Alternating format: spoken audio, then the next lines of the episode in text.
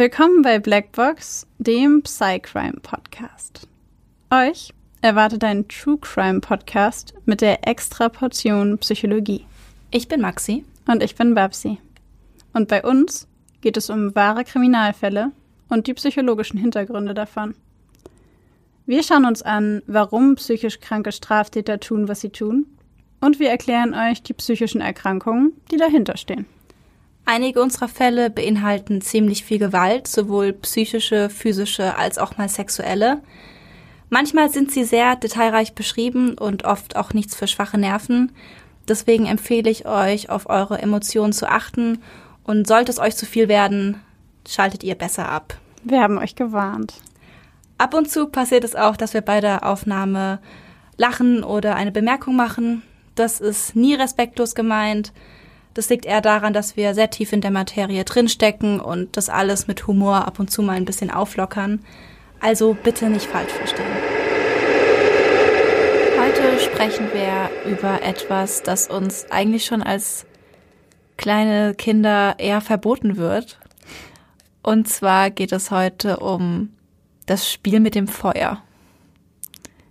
Genauer gesagt werden wir uns heute mit dem Krankheitsbild der Pyromanie beschäftigen. Und als Einstieg zu diesem Thema haben wir euch eine Geschichte mitgebracht, die uns beide als Kinder oft begleitet hat und uns quasi spielerisch beigebracht hat, dass man mit dem Feuer besser vorsichtig sein sollte. Oh ja.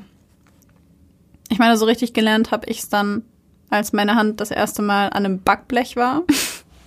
Und das Backblech war nicht kalt. Ich hatte danach eine Brandblase, aber in der Theorie habe ich es aus dieser Geschichte gelernt. Ich muss sagen, ich hatte immer sehr viel Respekt vor Feuer. Vielleicht lag es auch an dieser Geschichte, die hat meine Mutter mir sehr oft vorgelesen. Hm. Hm. Hm. Vielleicht kennt der ein oder andere von euch sie auch. Und zwar ist es die gar traurige Geschichte mit den Streichhölzern. Eigentlich ist es übrigens eher ein Gedicht, aber wir lesen es euch mal vor. Paulinchen war allein zu Haus. Die Eltern waren beide aus. Als sie nun durch das Zimmer sprang, mit leichtem Mut und sing und sang, da sah sie plötzlich vor sich stehen ein Feuerzeug, nett anzusehen. Ei, sprach sie, ei, wie schön und fein. Das muss ein trefflich Spielzeug sein. Ich zündte mir ein Hölzchen an, wie's oft die Mutter hat getan. Und Minz und Maunz, die Katzen, erheben ihre Tatzen. Sie drohen mit den Pfoten, der Vater hat's verboten. Miau, mio, miau, mio. Lass stehen, sonst brennst du lichterloh. Paulinchen hört die Katzen nicht. Das Hölzchen brennt gar hell und licht. Das flackert lustig, knistert laut, grad wie ihr's auf dem Bilde schaut. Paulinchen aber freut sich sehr und sprang im Zimmer hin und her. Doch Minz und Maunz, die Katzen, erheben ihre Tatzen, sie drohen mit den Pfoten, die Mutter hat's verboten. Miau, mio, miau, mio, wirf's weg, sonst brennst du lichterloh. Doch weh, die Flamme fasst das Kleid, die Schürze brennt, es leuchtet weit, es brennt die Hand, es brennt das Haar, es brennt das ganze Kind sogar. Und Minz und Maunz, die schreien, gar jämmerlich zu zweien, Herbei, herbei, wer hilft geschwind, im Feuer steht das ganze Kind. Miau, mio, miau, mio. Zu Hilf, das Kind brennt lichterloh. Verbrannt ist alles ganz und gar, das arme Kind mit Haut und Haar. Ein Häuflein Asche bleibt allein und beide Schuh so hübsch und fein. Und Minz und Maunz die Kleinen, die sitzen da und weinen. Miau, mio, miau, mio. Wo sind die armen Eltern? Wo? Und ihre Tränen fließen wie's Bächlein auf den Wiesen. Ich muss sagen, ich hatte die Geschichte nicht so brutal in Erinnerung. Ich auch nicht. Die ist ja wirklich brutal. Ja, in solchen Momenten fällt mir immer auf, dass Märchen und Kindergeschichten unglaublich brutal sind und einem das als Kind nicht auffällt. Hast du als Kind mal Max und Moritz gehört? ich finde es schön, mit was für einer entsetzten Stimme du das sagst. ja. Die wurden an die Hühner verfüttert. Ich dachte, die wurden gebacken im Ofen. Aber sie wurden auch an die Hühner verfüttert. Oh. Ach, die wurden erst gebacken und dann an die Hühner verfüttert, stimmt's? Wurden die nicht so klein gehackt und dann haben die Hühner das gegessen? gebacken, klein gehackt, verfüttert? Ich glaube. Hm. Also ich fand das unfassbar brutal. Das ist aber, das ist ja, soweit ich weiß, ist ja diese Geschichte aus dem Band der Struwwelpeter. Ja. Und da sind ja nur solche Geschichten drin. Ich kann mich auch an den, wie hieß die Geschichte, der Suppenkasper? Mhm. Wo der, dieser am Anfang dickliche Junge und der will nicht essen. Ja. Ich esse meine Suppe nicht. Ja. Und der isst die Suppe auch konsequent nicht. Nein, meine Suppe esse ich nicht. Genau. Und am Ende, ich weiß, wir hatten eine Ausgabe mit Bildern drin. Wir auch. Und am Ende habe ich da letztes Mal reingeschaut und es sieht so gruselig aus am Ende. Er ist einfach, ja, ein Stock oder so, so Haut und Knochen einfach Ja. nur noch, ja. aber er ist wirklich total gruselig gemalt, da wie so ein Strichmännchen ist Ja. er in diesem Bild gemalt. Und am Ende stirbt, verhungert er ja einfach. Welche Geschichte da, glaube ich, auch drin ist, die ich auch immer gruselig fand, war Hans Kuck in die Luft. Ja, Dieser Hund, der ihm ins Bein beißt und auf diesem Bild hat man sogar Blut gesehen. das weiß ich gar nicht mehr. Das weiß ich noch. Das, daran erinnere ich mich noch. Dieses Buch hatten meine Großeltern zu Hause. Und sie haben mir das immer wieder vorgelesen. Wahrscheinlich in der Hoffnung, dass ich was draus lerne. Das Einzige, was es gemacht hat, ist, ich habe diese Geschichten nie wieder vergessen. ja, ich auch nicht. Und irgendwie mochte ich sie als Kind. Ich mochte sie auch, aber ich war sowieso ein Fan von Gruselgeschichten oder Geschichten, wo schlimmere Dinge passieren. Ich muss gestehen, ich fand das als Kind gar nicht gruselig. Ich fand es super interessant. Ja, spannend, aber nicht gruselig. Wie war das bei euch? Kanntet ihr diese Geschichten vorher schon? Und wenn ja, fandet ihr sie gruselig, als ihr Kinder wart? Oder findet ihr sie heute noch gruselig? Also ich fand sie früher nicht gruselig und finde sie heute gruselig. Hm. Was mir gerade einfällt, Hans Guck in die Luft wäre doch in der heutigen Zeit eher Hans Guck ins Handy. Oder? Ich mag die Art, wie du das gerade schnell adaptiert hast. Ja, ich meine, heute gucken die Kinder nicht mehr in die Luft, die gucken aufs Handy. Stimmt. Aber wir sollten so eine neue Geschichte davon schreiben und sie Hans guck ins Handy nennen. Das könnten wir mal so einen Vino-Abend machen. Das finde ich eigentlich ganz witzig. Fände ich auch witzig. Aber zurück zum Thema. In unserer heutigen Folge geht es also um die Pyromanie. Aber was ist Pyromanie überhaupt? Das ist eine gute Frage, Babsi. Willst du sie uns beantworten? Ich will sie euch gerne beantworten. bei der Pyromanie handelt es sich um eine krankhafte psychische Störung, bei der betroffene Person ein pathologisches, also ein zwanghaftes Verlangen verspüren, Feuer zu legen und das ohne ersichtlichen Grund. Dabei handelt es sich häufig um impulsive Taten aus einer affektvollen Stimmung heraus, also auf, aus einer momentanen Gefühlslage. Diese betroffenen Personen haben oft eine ausgeprägte Faszination von allen Vorgängen, Situationen, die mit Feuer und dem anschließenden Brandgeschehen zu tun haben. Also es kann auch zum Beispiel eine besondere Faszination teilweise für die Feuerwehr sein, weil die sich ja eben mit dem Feuer beschäftigt. Aber dann ist eben die Obsession nicht nur bei der Feuerwehr, sondern auch bei dem ganzen Feuer und dem Legen außenrum. Personen, die eine Pyromanie haben, haben nicht nur eine Faszination eben, wie gesagt, für das Feuer, sondern auch für das Legen eines Brandes.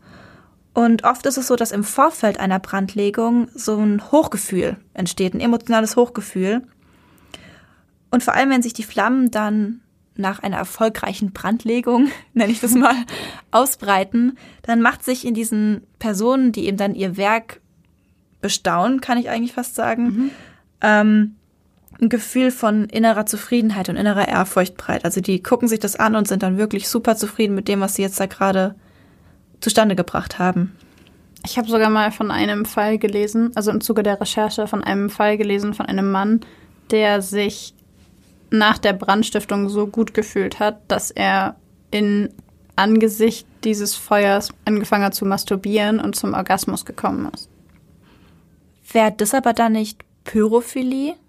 War nicht erregt durch, sexuell erregt durch Feuer? Ist es dann nicht Pyrophilie und nicht Pyromanie? Eigentlich ja, aber in diesem konkreten Fall hat er dadurch, dass er so euphorisch war, weil er ein Pyromane gewesen ist und das Feuer gelegt hat, und er so euphorisch gewesen ist, hat er sich einfach richtig gut gefühlt und war dann irgendwie sexuell erregt. Aber im ursprünglichen Sinn ging es darum, dass er selbst Feuer gelegt hat, nach dem Feuerlegen und bei Betrachtung seines Werkes euphorisch war und dann plötzlich spontan und anders als bei seinen anderen Brandstiftungen sexuelle Erregung empfunden hat.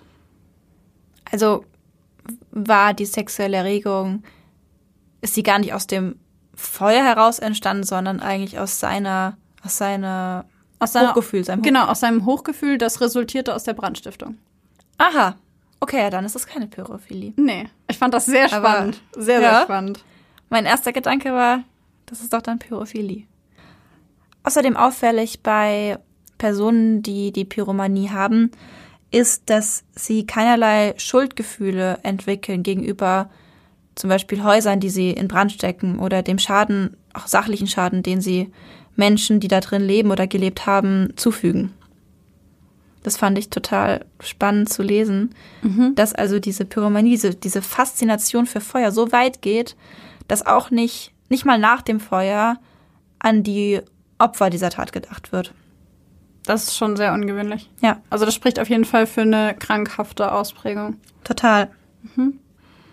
Und was ich auch super spannend fand, war, dass ich auch gelesen habe, dass es einige Pyromanen gibt, die dann auch bei der Feuerwehr waren und bei der Feuerwehr Brände mitgelöscht haben und da so die, die engagiertesten waren, die, die zuerst in den Brand reingerannt sind und wurden natürlich von anderen anderen dann total gefeiert, weil sie dann so als die Mutigen wahrgenommen wurden. Ja. Und eigentlich war es gar nicht der Mut, der sie da zu diesem Brand gezogen hat, sondern die Pyromanie. Ist schon ein bisschen makaber. Ja, so ein bisschen paradox, dass da diese eigentlich zerstörerische Faszination diesen Personen riesige Anerkennung bringt. Ja. Ja, gut, das weiß aber wahrscheinlich auch niemand, warum er da so reinrennt. Natürlich nicht. Ja. Das wird er ja nicht erzählen. So, nee, also ich bin nicht mutig, sondern ich stehe einfach nur Feuer. Das wird ja hier niemand erzählen. Unwahrscheinlich. Nach dem ICD-10 wird die Pyromanie übrigens ähm, nach folgenden Symptomen oder nach folgender Symptomatik diagnostiziert. Und zwar muss wiederholte Brandstiftung ohne erkennbares Motiv vorliegen. Ein erkennbares Motiv wäre in diesem Fall beispielsweise Profit, wie eben eine Versicherungssumme, Rache, beispielsweise ich brenne den Schuppen meines Ex-Freundes nieder, oder Extremismus, wie ich habe eine extreme politische Meinung und mache Randale und bin der Meinung, es ist eine gute Idee, ein Feld anzuzünden, um mein, meinem Extremismus Ausdruck zu verleihen. Dazu muss starkes Interesse und die Faszination am Thema Feuer vorliegen. Es reicht auch, wenn es Faszination an der Beobachtung von Feuer gibt. Dann muss ein Spannungsgefühl oder eine affektive Erregung, also quasi eine starke Emotion direkt vor der Brandstiftung vorliegen. Und in dem Moment, wo das Feuer gelegt wird oder gelegt wurde, gibt es eben eine Befriedigung oder Entspannung von diesem Spannungsgefühl. Abzugrenzen ist die Pyromanie von Brandstiftungen aufgrund von Hass, Neid, Rache, Wut, Trotz, Demütigung, Eifersucht, allgemeiner Unzufriedenheit und was einem noch so einfällt an Gründen, äh, weshalb man ein Feuer legen könnte.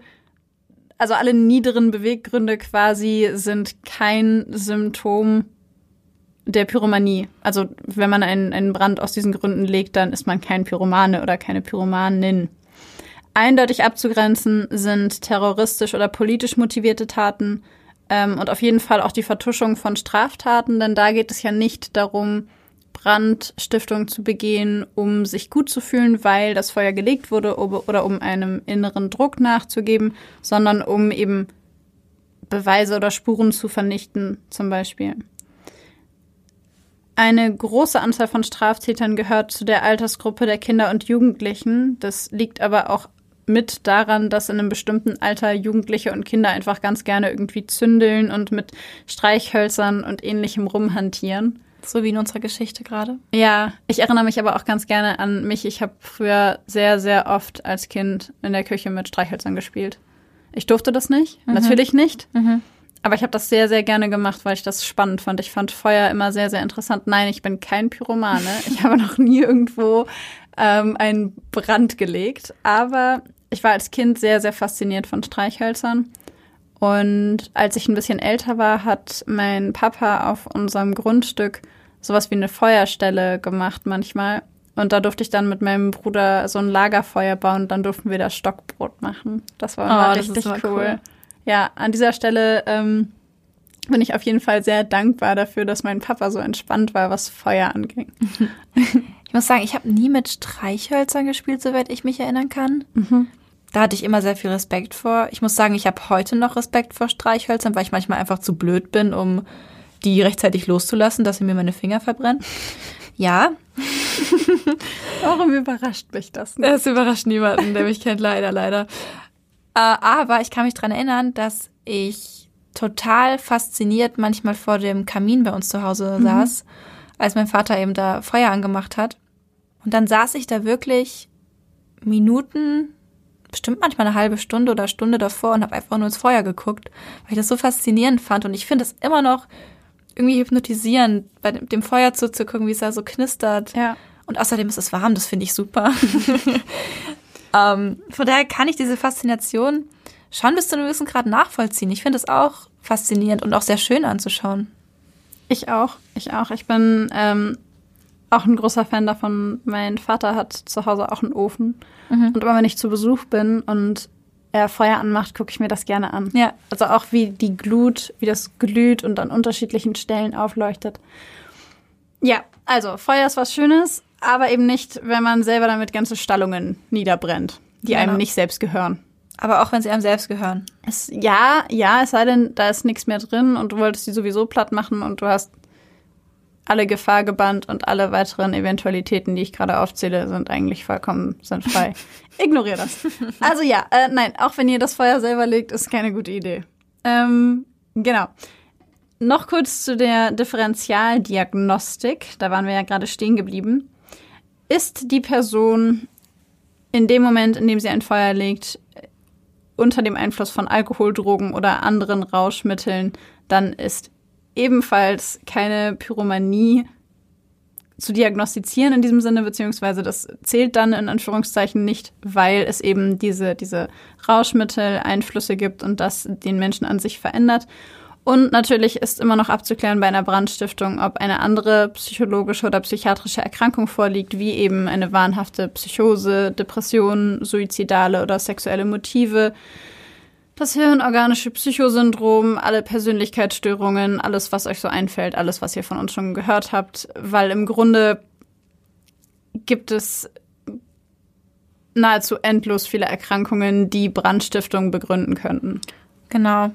Ich denke, es liegt auch daran, dass Brandstiftung, wenn sie natürlich nicht von einem, einer Person mit Pyromanie ausgelöst wurde, dass da der Grund dafür oft ganz starke, heftige Emotionen sind oder Bedürfnisse, die dahinter stehen. Und bei psychischen Erkrankungen sind natürlich Emotionen auch immer eine ganz große Rolle. Ja. In einer Klinik habe ich einmal einen Patienten kennengelernt, der hatte auch eine Brandstiftung als sein Delikt. Mhm. Und oh, soweit ich mich erinnern kann, hatte er ein Altenheim angezündet. Oh Gott, okay. Ich, es ist niemand zu Schaden gekommen, soweit ich weiß. Bin mir nicht mehr sicher, aber ich meine, es war ein Altenheim, was angezündet hat. Und dieser Patient hatte aber eine Borderline-Persönlichkeitsstörung. Der, ich weiß nicht mehr genau, was sein Motiv dabei war, aber ich weiß, dass er in Momenten, in denen die Emotionen für ihn nicht mehr handelbar waren, dass er in diesen, beziehungsweise in einer bestimmten Situation, eben wo diese Emotionen ja anscheinend übermannt haben, dann zum Streichholz oder zum Flammenwerfer gegriffen hat und eben da dieses Altenheim angezündet hat. Also quasi Brandstiftung als Coping-Strategie. So kann man es nennen, ja. Okay. Ja, das wäre zum Beispiel ein Beispiel dafür, dass da keine Pyromanie vorliegt. Genau. Mhm. Aber eben eine andere psychische Erkrankung, die auch super oft dafür ein Grund sein können. Ja. Jetzt, wo wir die Krankheit kurz erklärt haben und auch die Diagnosekriterien erläutert haben, würde ich sagen, fasse ich noch einmal kurz zusammen, was die Pyromanie ist. Bei der Pyromanie handelt es sich um eine krankhafte psychische Störung. Betroffene begehen wiederholte Brandstiftungen ohne erkennbare Motive. Sie haben ein starkes Interesse und eine Faszination an Feuer bzw. an der Beobachtung von Feuer. Bevor sie einen Brand legen, haben sie oft ein sehr hohes Spannungsgefühl und eine sehr hohe affektive Erregung, sprich spüren sehr starke Emotionen. Während des Feuerlegens und auch nach der Tat, sprich beim Beobachten, ihres Feuers spüren sie oft eine Befriedigung und eine innere Entspannung. Kurz und knapp war das ja. die Erklärung der Pyromanie. Knackig. Knackig zusammengefasst. Wollen hier ja keine Zeit verlieren. Und von daher würde ich sagen, starten wir direkt mal mit den Fällen. Und ich würde sagen, du fängst heute an. Okay. Okay.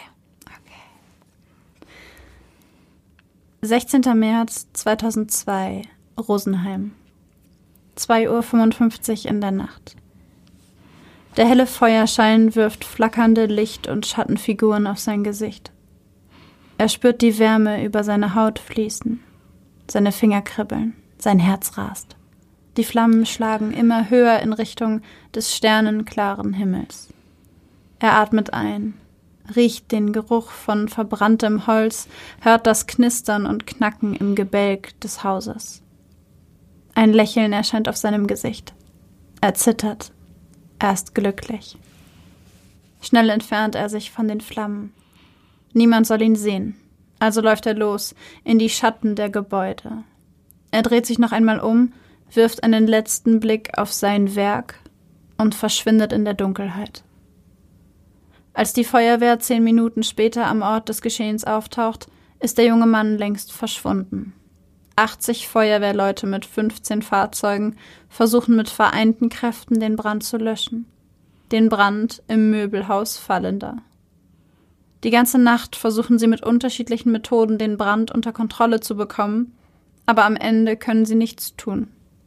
Das Feuer ist zu groß, zu mächtig und so brennt das gesamte Gebäude ab.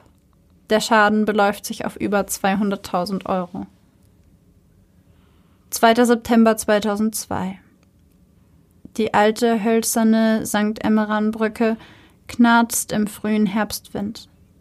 Der Himmel ist mit grauen Wolken verhangen und die Isar, welche unter der Brücke durchfließt, erscheint in dem nächtlich grauen Licht beinahe schwarz.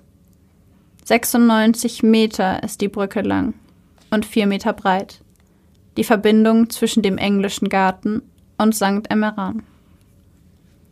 Alles ist friedlich und still, als an der einen Seite der Brücke plötzlich ein Mann auftaucht.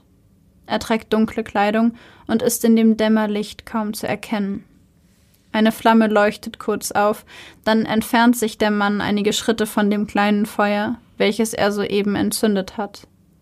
Er sieht zu, wie es an dem hölzernen Geländer leckt und seine braune Farbe allmählich schwarz färbt. Er sieht zu, wie die Flammen den Boden der Brücke berühren, ihn verformen, verbrennen, zerstören. Der Mann weiß, dass er nicht lange bleiben darf. Nur kurz kann er den Moment genießen. Den Moment absoluter Euphorie, ungezähmten Glücks. Dann zieht er sich die Kapuze ins Gesicht und verschwindet in der Nacht. Als die Feuerwehr bei dem Brand ankommt, können sie nichts tun. Alles, was von der St. Emmeran-Brücke übrig bleibt, sind die Brückenpfeiler aus Beton. 16. Oktober 2002 Vaterstetten. Die Flammen schlagen weit über das Dach des Reizberger Hofes hinaus. Er hört Schweine und Pferde in den brennenden Stallungen schreien. Die Lagerhalle brennt. Das Feuer spiegelt sich in seinen Augen wieder. Sein Herz schlägt sehr schnell. Seine Hände zittern, diese unglaubliche Euphorie. Schon hört er die Sirenen, stolpert ein paar Schritte rückwärts und läuft davon. Die Ehefrau des Landwirts wird bei dem Brand verletzt. Der wirtschaftliche Schaden ist enorm. Doch er kann nicht anders. Er musste es tun. 20. März 2003 Dorfen. In der Nähe der Sebastianskapelle geht ein landwirtschaftliches Anwesen in Flammen auf. 28. März 2003 Dorfen. Das alte Sudhaus beim Weitelbräu brennt nieder. Die Flammen schlagen hoch. Es riecht verbrannt. Kurz genießt er den Augenblick, dieses Glücksgefühl. 4. April 2003 Dorfen. 70 Tonnen Kunstdünger und 1500 Zentner Futtermittel verbrennen mit dem Lagerhaus Wastel an der Jahnstraße. Eine riesige Giftwolke breitet sich über die Stadt aus. Bis zum nächsten Nachmittag müssen die Anwohner die Fenster geschlossen halten. Kurz empfindet er ein schlechtes Gewissen, aber es hält nicht lange an. 4. Mai 2003, Lappach. Eine Maschinenhalle brennt vollständig nieder. Die Feuerwehr kann nichts mehr tun. Übrig bleibt nur die absolute Zerstörung, Schutt und Asche. Insgesamt kommt es zwischen 1994 und 2003 zu mindestens 35 Bränden an unterschiedlichen Orten in Bayern und Norddeutschland, die alle von ein und demselben Täter begangen werden. Unter anderem brennen einige Scheunen, eine Baustoffhandlung und sogar eine Diskothek. Erst am 20. März 2003 kommt es jedoch zu einer Verhaftung. Beschuldigt wird der zu diesem Zeitpunkt 30-jährige Markus S. aus H. im Kreis München.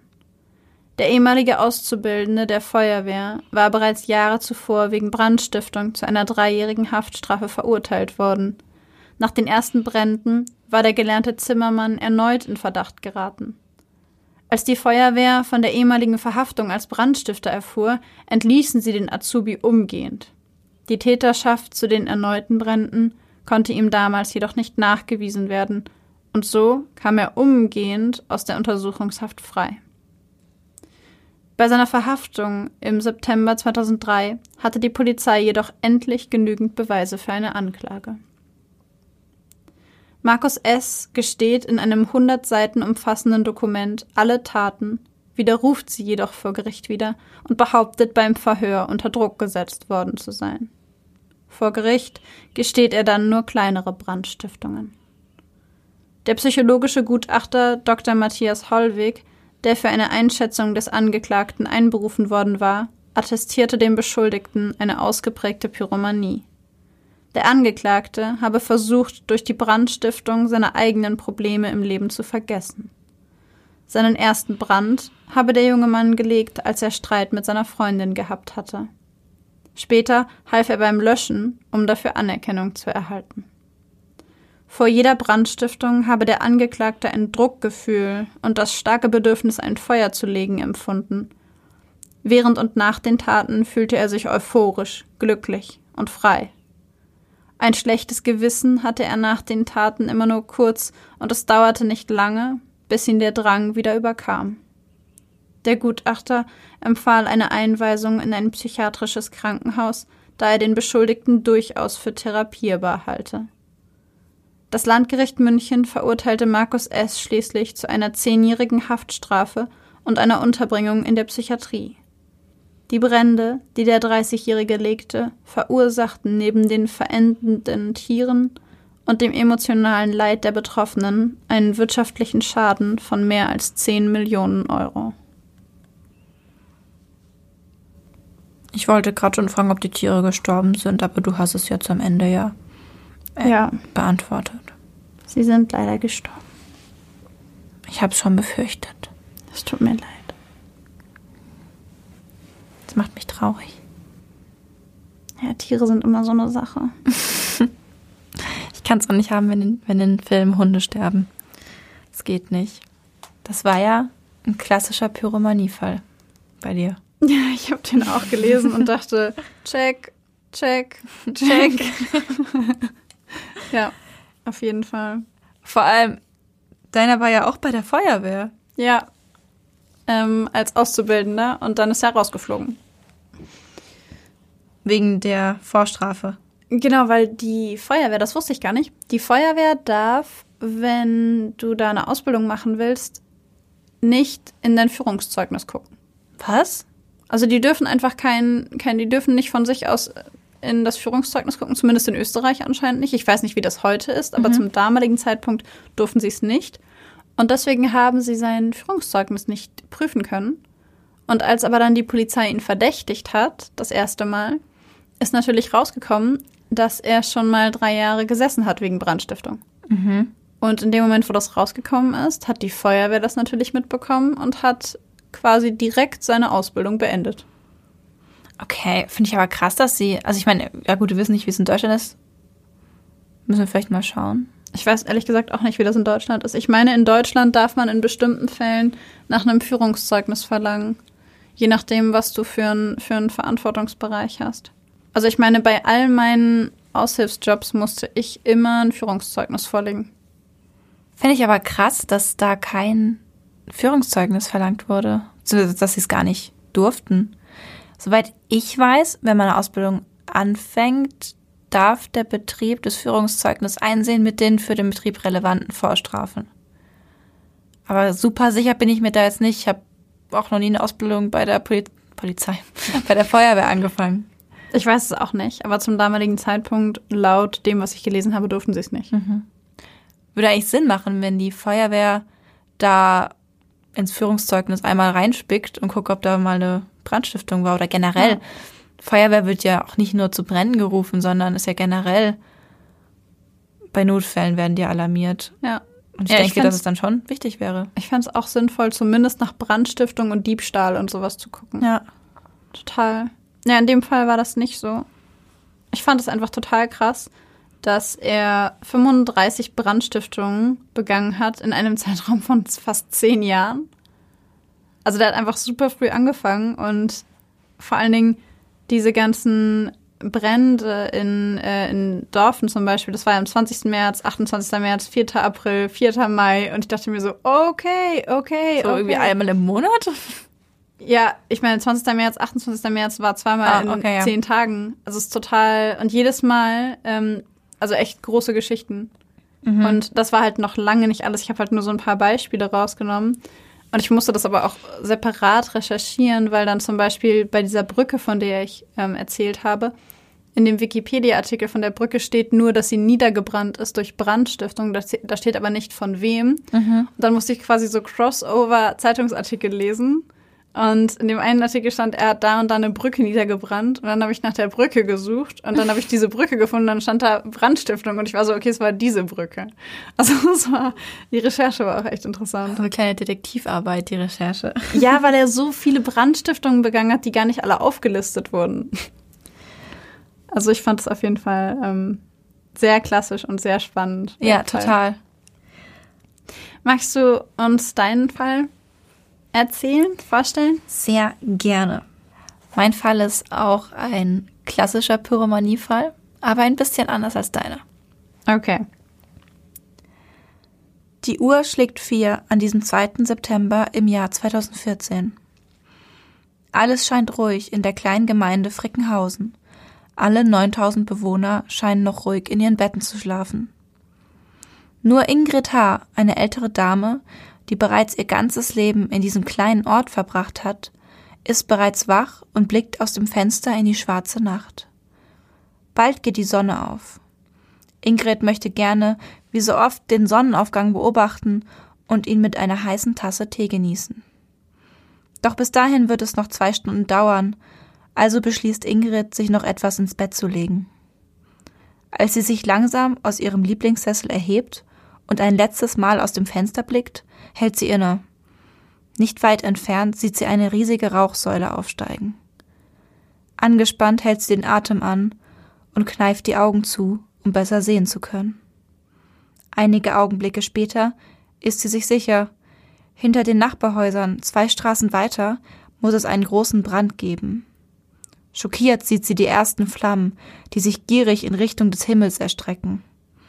Ingrid greift nach dem Telefon und ruft die örtliche Polizei an. Nach wenigen Sekunden geht ein Polizeibeamter ans Telefon. Ingrid berichtet mit hoher, aufgeregter Stimme von den Flammen, die sich nun immer höher in die Luft erheben und mittlerweile alles, was sich in der Nähe befindet, in ein warmes, tödliches Licht tauchen. Sofort macht sich die Feuerwehr auf den Weg. Als sie beinahe am Ziel sind, fällt einem der Männer ein junger Mann auf, der in der Sichtweite des Feuers steht und dieses betrachtet. Er wirkt nicht aufgeregt oder nervös, wie es Beobachter eines Unglücks oder eines großen Brands sonst sind. Seelenruhig steht er da und betrachtet die Flammen.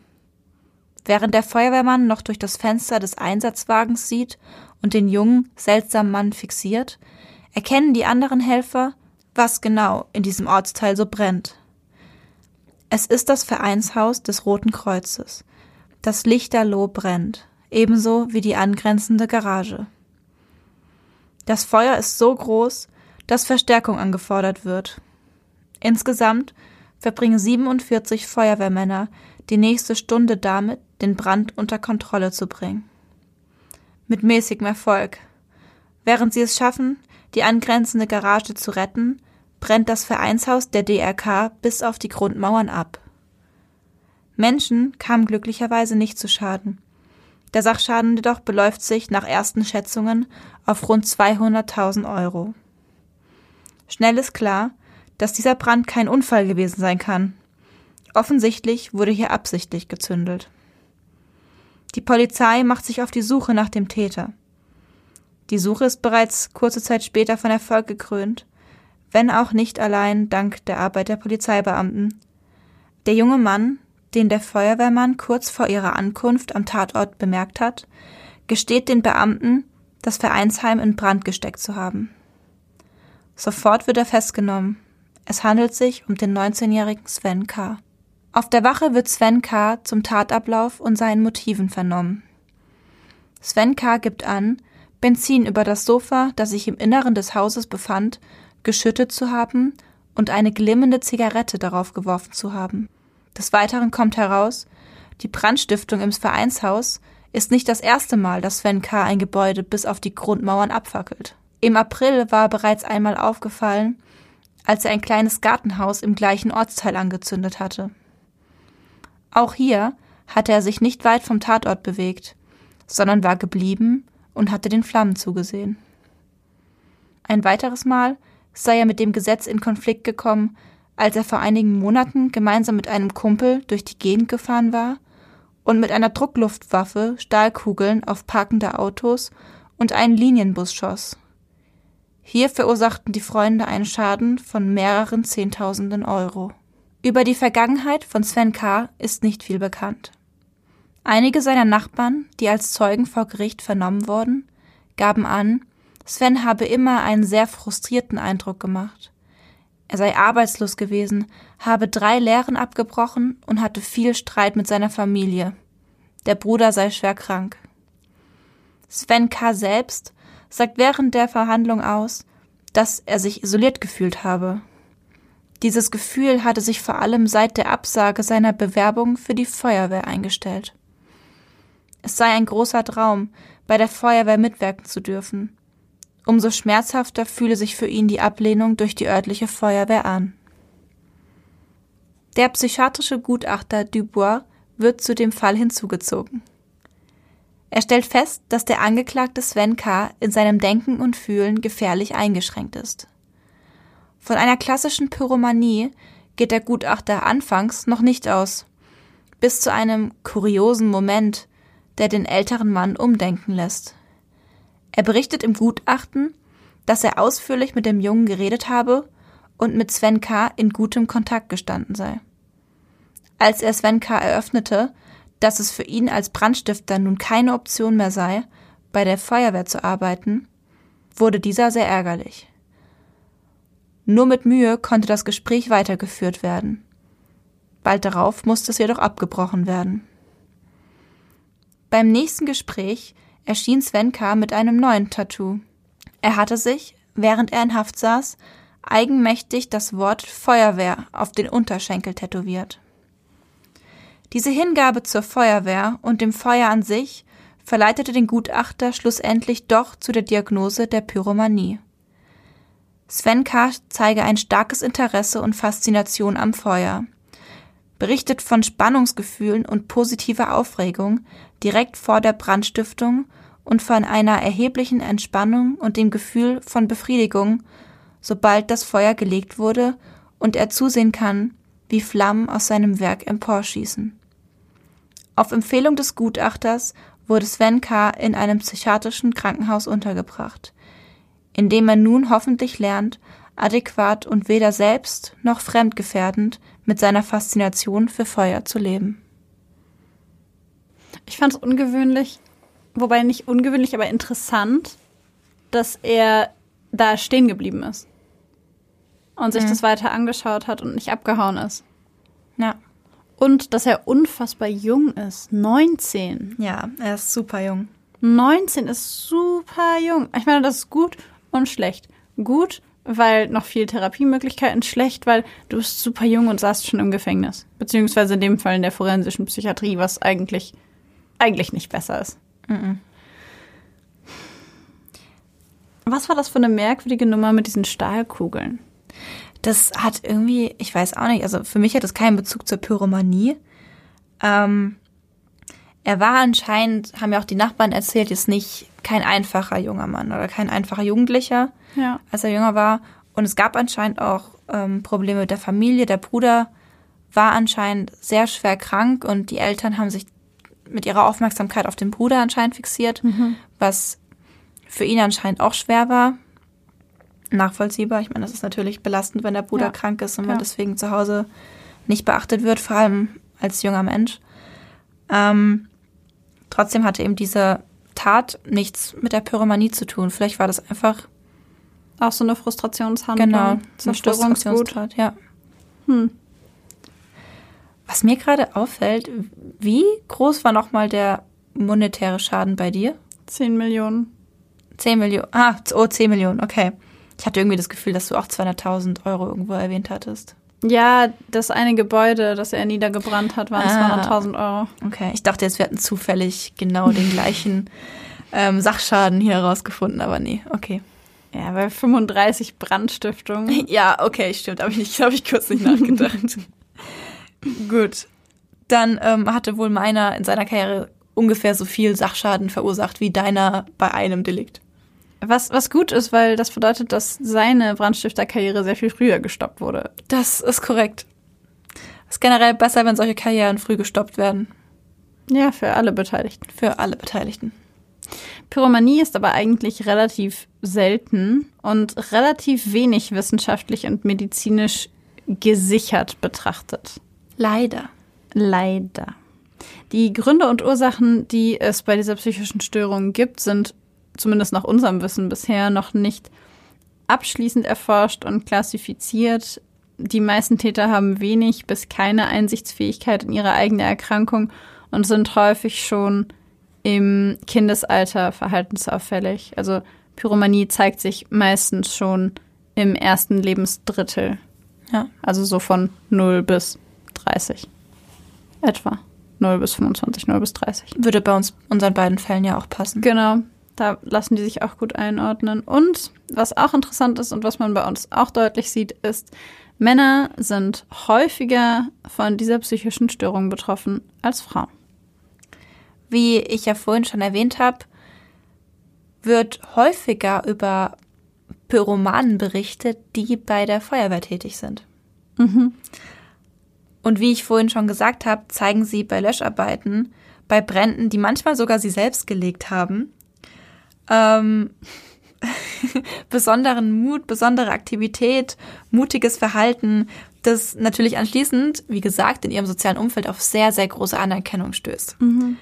Ähm, und mit dieser Anerkennung und diesem doppelt positiven Reiz, den sie ja dadurch dann erlangen, Ja.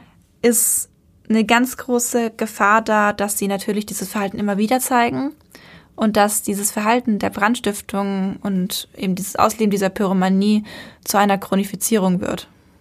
Ja, das war bei meinem Täter ja so, dass der bei seinem ersten Brand noch selber geholfen hat, wieder zu löschen. Ja, Ja, aber es macht auch, also es ergibt auch Sinn, wenn du drüber nachdenkst, dass du das machst und die Brandstiftung selbst gibt dir ein gutes Gefühl und dann hilfst du noch beim Löschen und es gibt dir auch ein gutes Gefühl. Ja. Dann bist du so doppelt positiv bestärkt darin. mhm. Ja, verstehe ich.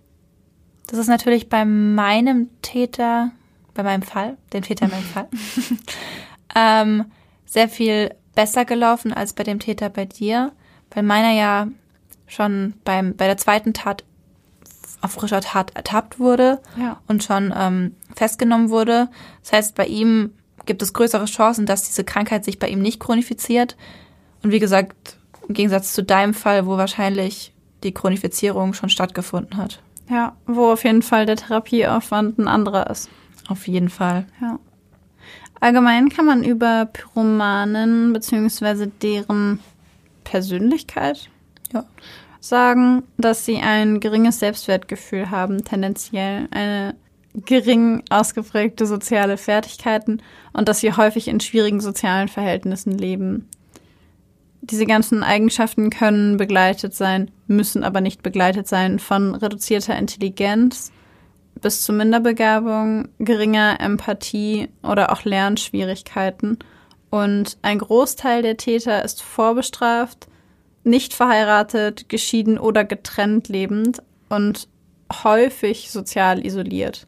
Mhm. Also der Standard-Pyromane ist bei seinen ersten Taten irgendwo zwischen 0 und 30, tendenziell wahrscheinlich älter als 18 bis 30, irgendwo da, oder 15 bis 30. Mhm. Und ist Single, hat nicht so gute soziale Fähigkeiten, ein geringes Selbstwertgefühl und lebt in schwierigen sozialen Verhältnissen. Das wäre so ein Standard, statistischer Standardtäter. Ja. Ich überlege gerade, ob mein Täter da reinpasst.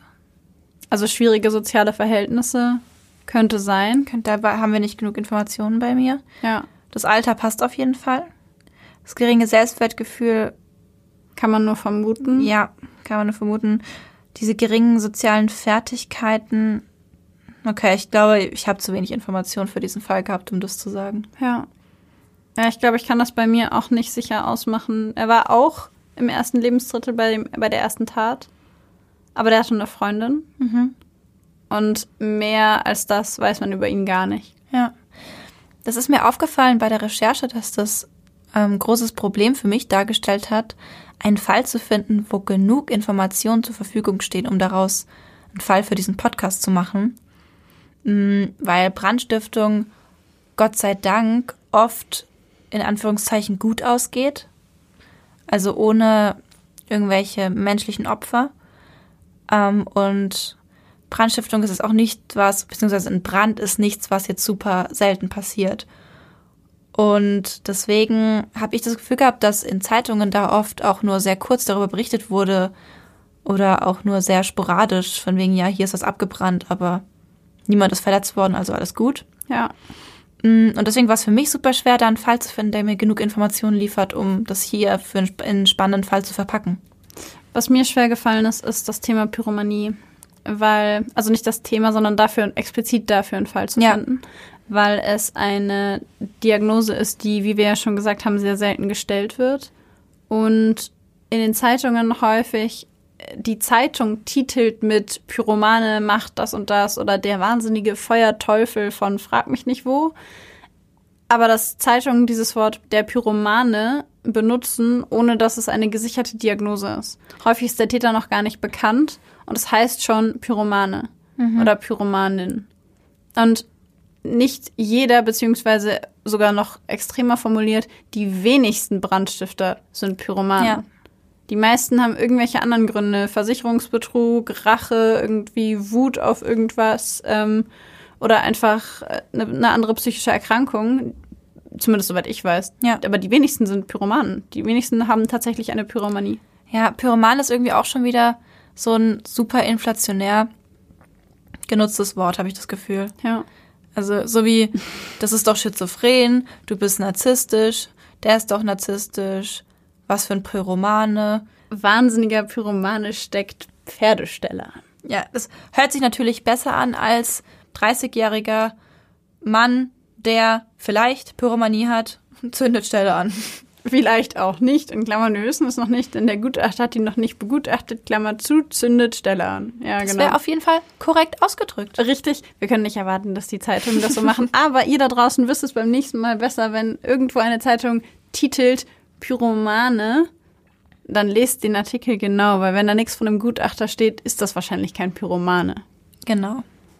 Was ich auch super interessant fand, war die Tatsache, dass Brandstiftungen generell häufig in ländlichen Gegenden stattfinden. Was bei unseren beiden Fällen ja auch zutrifft. Ja. Und was aber auch, wenn ich jetzt mal so drüber nachdenke, Sinn macht, weil in ländlichen Gegenden ja auch mehr ist, was brennen könnte, als in der Stadt. Weiß ich nicht, weil da könntest du theoretisch auch ein Hochhaus oder so anzünden, aber ich glaube, du wirst in ländlichen Gebieten weniger schnell gefunden. Hm. Für weniger. Und vielleicht ist es leichter entzündlich. Das glaube ich schon. Leichter zugänglich und leichter entzündlich. In eine Scheune kommst du nachts wahrscheinlich relativ leicht rein. Und die Scheune brennt auf jeden Fall besser als das Hochhaus. Das ist korrekt. Hm. Holz brennt besser als Stein. Das Heute haben wir wieder was gelernt. Das kleine Einmaleins für Roman. Wusstest du übrigens, dass das häufigste Motiv im Rahmen von erfassten und forensisch begutachteten Brandstiftern Frustration ist? Also letztendlich aggressive Beweggründe. Keine Rache oder sowas. Meistens kennt der Täter den Geschädigten ja gar nicht oder die Geschädigte oder die Geschädigten gar nicht, sondern es geht um, um Frustration.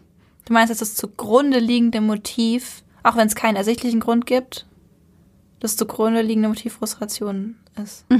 Also zumindest Ach, laut dieser okay. Untersuchung. Spannend. Also eben ein aggressiver Beweggrund im Sinne von, ich bin frustriert, ich habe keinen Bock mehr, mir reicht's jetzt. Ähm, der zweite Platz geht an Faszination. Also Interesse, Neugierde oder Anziehung, was Feuer angeht und damit zusammenhängenden Brandsituationen. Das heißt, der zweite Grund, den Gutachter oder der Grund, den Gutachter am zweithäufigsten in ihren Gutachten finden, ist das Thema Faszination. Und an dritter Stelle kommt die Kombination aus beidem, sprich Frustration und Faszination. Ähm, danach kommen dann noch suizidale Motive und am allerseltensten wareninduzierte Störungen, also sowas wie Psychosen oder sowas. Aber der häufigste Grund bei ähm, forensisch begutachteten Brandstiftern ist Frustration. Aber wenn es forensisch begutachtete Brandstifter waren, waren das dann auch Personen mit einer Pyromanie? Darum ging es. Es ging um. Ah, okay. Genau, nicht Generell Mhm. Pyromanen, sondern generell die Brandstifter, die begutachtet wurden. Platz 1 war Frustration, Platz 2 Faszination, Platz 3 war die Kombination aus beidem und Platz Ah. 4 psychische Erkrankung. Oh, aber dann finde ich, vorausgesetzt, man würde es Faszination, man würde mit Faszination annehmen, dass da viele Pyromanen dabei sind, dann wäre es ja schon eigentlich von der Anzahl höher, als ich gedacht hätte, dass es der zweithäufigste Grund ist. Stimmt. Aber Faszination ist ja nicht gleich Pyromanie. Nee, ist nicht gleich Pyromanie, das stimmt. Ja. Aber das wäre jetzt der Grund, der für mich am ehesten in Richtung Pyromanie geht. Das stimmt. Ja. Aber natürlich ist nicht gesichert. Könnte sein, muss aber nicht. Was ich auch gelesen habe, ist, dass bei den Diagnosen der forensisch begutachteten Brandstifter die Persönlichkeitsstörungen an erster Stelle stehen. Also als eben Echt? Erkrankung, ja. Fast zwei Drittel aller Fälle von Brandstiftung werden von Personen mit einer Persönlichkeitsstörung begangen. Das ist krass. Mega. Ich habe gelesen, dass es eine gibt, vielleicht hast du das auch rausgefunden, dass es eine gibt, die am häufigsten ist. Nee. Und zwar ist es nicht die antisoziale, wie man vermuten würde, und auch nicht die paranoide, sondern Oh, darf ich raten? Nicht die, nicht die dissoziale? Nicht die, was war der andere, die gesagt hat? paranoid. Nicht die paranoide? Dann haben wir noch die narzisstische. Wir haben die histrionisch? Mhm.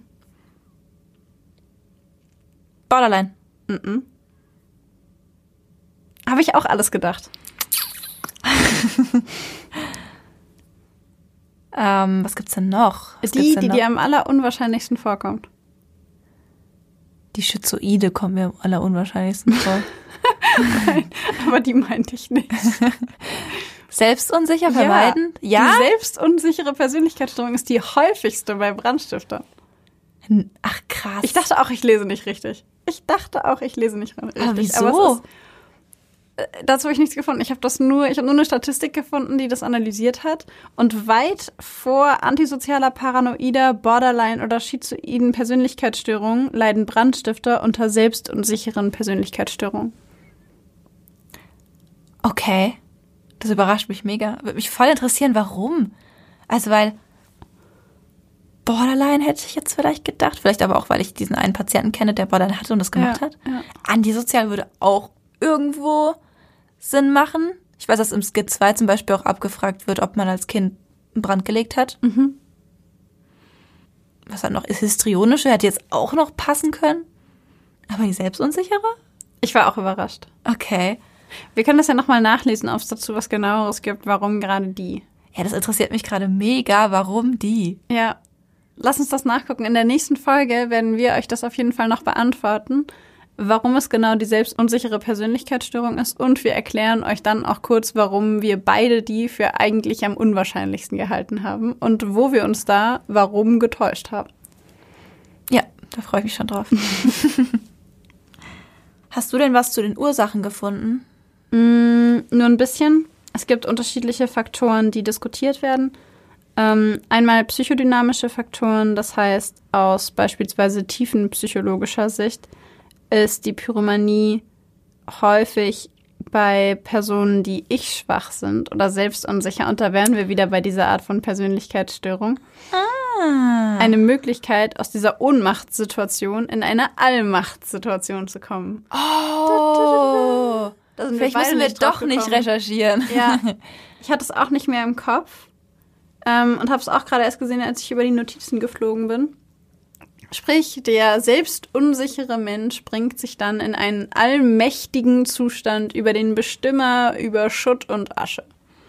Wo er sonst ja nie ist, weil er immer der selbstunsichere, devote Part ist in Oder sich zumindest so fühlt. Genau. Ja. Und dann kann er allmächtig sein und quasi sein inneres Machtbedürfnis befriedigen. Mega also spannend. um da bin ich... Es geht immer um Macht. da ich- da wäre ich jetzt nicht drauf gekommen, ne? Ja. Ich war komplett perplex, warum das die selbstunsichere sein soll. Ja, ich war auch. Äh, aber jetzt haben wir unsere eigene Frage selbst äh, geklärt. Das ist doch schön. Ähm, genau, das zweite als Ursachen, was es noch gibt, ist die verminderte Aktivität im serotonergen oder dopaminergen-System. Das bedeutet quasi so viel wie, dass diese Menschen weniger, wie sagt man das, weniger, hilf mir mal eben. Serotonin und Dopamin sind meines Wissens nach ja Neurotransmitter im Gehirn, die für positive Gefühle zuständig sind. Also jetzt mal über den Kamm geschert positive Gefühle. Ja. Ähm, ich kann mich zum Beispiel erinnern, dass ähm, bei Personen, die an Depression leiden, dass die einen Mangel an Serotonin haben, einen starken, und dass sie dann wenn sie- Serotonin wieder Aufnahmehemmer nehmen. Genau, Ja. dass sie dann eben diese Medikamente da bekommen. Und wenn da neurobiologisch eine verminderte Aktivität ist, was Serotonin und Dopamin angeht, dann kann ich mir vorstellen, dass durch diesen Brand, durch dieses Extreme, durch diese extreme Emotion, die das auslösen kann, dass da natürlich mehr Serotonin und Dopamin ausgeschüttet wird. Als sonst. Ja. Ja, ja, danke. Ich konnte das irgendwie nicht, nicht gut erklären gerade, was da I got ya. Da. ähm, genau, dann als mögliche weitere Ursache sind soziale Faktoren. Es gibt ähm, familiäre Risikofaktoren für die Entwicklung von beispielsweise pathologischen Brandstiftungen. Und das ist wie bei eigentlich fast allen psychischen Erkrankungen ein mangelndes elterliches Engagement und die Vernachlässigung, eine broken home situation, also quasi eine unvollständige Familie, psychische Erkrankungen der Eltern, möglicherweise das Spielen mit dem Feuer, das in der Familie so üblich ist, also einfach bei Mama und Papa auch so gemacht wird und einfach normal ist. Und nicht selten können auch Mobbing oder Hänseleien zu Pyromanie führen. Und ich glaube, da sind wir dann wieder bei diesem unsicheren und dann allmächtig werdenden Ja. Bedürfnis. Ich denke auch, dass es ganz gut passt dann zu der selbstunsicheren Persönlichkeitsstörung, weil man ja als Kind, das gemobbt wird, dieses Gefühl der Unterlegenheit und Demütigung total stark spürt und dass dann dieses Machtgefühl verlockend ist, kann ich dann gut nachvollziehen. Ja. Insbesondere, weil das ja wütend macht, wenn Ja. andere Leute dich herabstufen und du dann noch mehr dagegen ankämpfen willst vielleicht. Bei der Therapie der Pyromanie ist übrigens immer eine ärztliche Behandlung notwendig. Da die Betroffenen bei der Pyromanie aber nur anderen Leuten schaden und selber keinen Nachteil daraus empfinden und auch keinen, ja, im Grunde keinen, keinen Leidensdruck empfinden, ist das wie in der fünften Folge eine der wenigen Erkrankungen, die Ich-Synton ist. Das heißt, sie stört den Betroffenen selbst nicht. Er hat keinen Leidensdruck und er entwickelt auch keine weiteren Probleme durch diese Erkrankung, schadet aber anderen Menschen damit. Und das bedeutet in dem Fall dann auch, dass diese Erkrankung nicht spontan ausheilt, nicht spontan verschwindet und vom Betroffenen auch aktiv selten therapiert werden will, weil er die Erkrankung selbst für sich selbst als unproblematisch empfindet. Ja. Solche Patienten sind aus meiner Erfahrung sehr, sehr schwierig in der Therapie. Die kommen halt rein und sagen, warum bin ich hier? Mir geht's doch gut. Ich habe hab doch kein kein Problem. Problem. Ich habe hab kein Problem. Äh, ich komme gut damit klar. Ich zünde vielleicht gerne, jetzt im Fall von Pyromanen, aber Ja. mir geht's sehr gut damit. Und wenn die dann eben auf richterliche Anordnung da sind, dann müssen die ja zur Therapie kommen und dann sitzt du da und denkst ja so, ja, aber wenn du nicht mitmachst, dann kann ich da auch nicht viel tun. Ja, natürlich. Kannst dich halt auf den Kopf stellen. Ja, es funktioniert nicht. Es müssen halt beide mitmachen. Ähm, bei einer Pyromanie sind nicht viele, aber einige Therapieansätze bekannt. Das ist zum einen die Psychoedukation. Ähm, bei der Psychoedukation, das gibt's bei vielen Krankheiten, es gibt's auch bei der Schizophrenie, wird es oft angewendet. Ähm, das wird oft als Gruppentherapie, aber auch im Einzelsetting gemacht. Ähm, bei der, bei diesem Therapieverfahren werden betroffene Personen über ihre Erkrankung aufgeklärt. Das heißt, Leute mit einer Pyromanie ähm, wird, wird, erklärt, wie die Pyromanie aussieht, wie sich die äußert ähm, und auch, wie man sicher mit Feuer umgehen kann. Und werden auch über die Gefahren aufgeklärt, die ihr Verhalten für sie haben kann und auch für andere. Außerdem psychotherapeutisch ist bei einer Pyromanie eine Emotions- und Impulskontrolle hilfreich. Ähm, vor allem in Bezug darauf, dass oft auch Gründe für eine Brandstiftung Frustrationen sind oder eben diese starken Emotionen. Und wenn da in der Psychotherapie ein bisschen auf die Emotionen eingegangen wird und dass da die Kontrolle geübt wird, ist einfach dann schon super wichtig, um eben solche zukünftigen Taten zu verhindern. Im Grunde lässt sich sagen, dass bei der, dass es sich bei der Pyromanie um eine Form der Suchterkrankung handelt, weil durch die im Grunde durch die Stimulation, durch die positive Stimulation der Person, durch das Feuerlegen, also die positiven Gefühle, immer wieder der Drang verstärkt wird. In schwierigen Situationen lege ich Feuer, ich lenke mich ab, ich gebe mir eine gute Emotion, ich mache das nochmal und nochmal. Und ich bestätige mich selber durch dieses positive Gefühl wieder und wieder. Und es ist im Grunde ähnlich wie mit einer Drogen- oder Alkoholsucht. Das mhm. funktioniert ja auch, wie wir vorhin schon besprochen haben, was Serotonin und Dopamin angeht, auf einem ähnlichen neurobiologischen Weg. Ja. Und funktioniert als Coping-Strategie, also als Möglichkeit, mit dem eigenen Leben, den Emotionen, was auch immer, umzugehen. Mhm. Und deswegen ist bei der Pyromanie als Suchterkrankung die Nachsorge extrem wichtig, um einen Rückfall zu verhindern. Ja. Weil eben die Tatsache, dass diese Erkrankung auch noch Ich-Synton ist, es noch schwieriger macht, weil die Betroffenen nicht darunter leiden. Selbst ein Rückfall wird nicht dazu führen, dass sie darunter leiden und das macht es noch schwieriger. Ja. Das ist auch da schwierig für die Prognose, kann ich mir vorstellen. Ich habe leider keine Studien gefunden, die jetzt irgendwas zur Prognose sagen würden, was jetzt Behandlung bei Pyromanie anbetrifft. Klar ist aber, dass der Erfolg von der Nachsorge und der Erfolg von Therapie und die Verhinderung von Rückfälligkeit allein eben in der Motivation des Patienten liegen. Und wie du schon sagst, wenn der Ich-Synton ist und es für ihn überhaupt keinen Nachteil hätte, wieder damit anzufangen, ist natürlich das Risiko, dass er es wieder macht, sehr, sehr viel höher. Ja. Außerdem ist natürlich das Umfeld super wichtig, in das er wieder integriert wird und das Wiedererlangen der Selbstständigkeit. Man sagt generell bei jeder Art von psychischen Erkrankungen, dass die Alltagsstruktur super wichtig ist, dass das Umfeld, in das man kommt, super wichtig ist, weil das alles einem Stabilität gibt. Deswegen ist auch Einbindung in die Familie super wichtig und auch der Freundeskreis, dass die alle Bescheid wissen, dass die alle über die Krankheit Bescheid wissen und dann auch eingreifen können, wenn es vielleicht kritisch wird oder wenn sie merken, jetzt könnte es schon wieder kippeln. Ja, oder den Betroffenen daran erinnern, was es für Folgen haben könnte, beispielsweise eine Haftstrafe, wenn er es doch wieder tut. Genau. Wichtig sind natürlich auch Anbindungen vielleicht an ambulante ähm, Kliniken mhm. oder irgendwelche Tageskliniken gibt es ja, es gibt oder es gibt Pflegeeinrichtungen, ja. Wohngruppen, Selbsthilfegruppen. Ja. Ähm, und was ich mir auch vorstellen kann, was ich auch ein, zwei Mal gelesen habe, aber jetzt nicht klar bestätigt, dass, wie es auch bei der Schizophrenie ist, je länger diese Krankheit unbehandelt bleibt und je mehr Brandstiftungen, äh, Brandlegungen passieren, desto schwerer ist diese Krankheit in den Griff zu bekommen. Wie eine klassische Sucht. Genau. Ja, je länger man das laufen lässt, desto schwerer ist es in den Griff zu kriegen. Weil es sich quasi immer tiefer einbrennt. Genau. Ja. Wie ja. die Chronifizierung, von der wir vorhin geredet haben. Genau. Ja, dann glaube ich. Ich muss sagen, ich habe alles gesagt. Ich auch. Mit diesen letzten Worten zu Therapie und Prognose sind wir jetzt auch am Ende unserer Folge angelangt. Wie jede Folge möchten wir noch mal dran erinnern, dass wir auch einen Instagram-Account haben. Dort heißen wir Blackbox der Podcast, alles klein und zusammengeschrieben. Wir freuen uns immer über eure Kommentare, über euer Feedback zur neuen Folge oder auch zu älteren Folgen, über Likes, Follows und generell Kontaktaufnahme. Wir finden es immer super, wenn ihr da Kontakt zu uns aufnehmt und schreibt, was auch immer ihr möchtet. wenn ihr kein Instagram habt, könnt ihr uns auch gerne per Mail schreiben auf blackbox at gmail.com. Und wenn ihr uns gerne anhört, dann würden wir uns super freuen, wenn ihr uns überall, wo es Podcasts gibt und wo das geht, abonnieren würdet.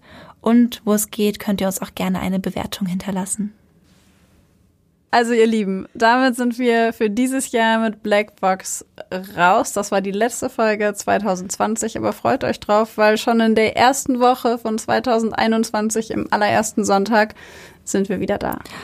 Oh mein Gott, wir hören uns wieder nächstes Jahr. Ja, also dann sagen wir Tschüss.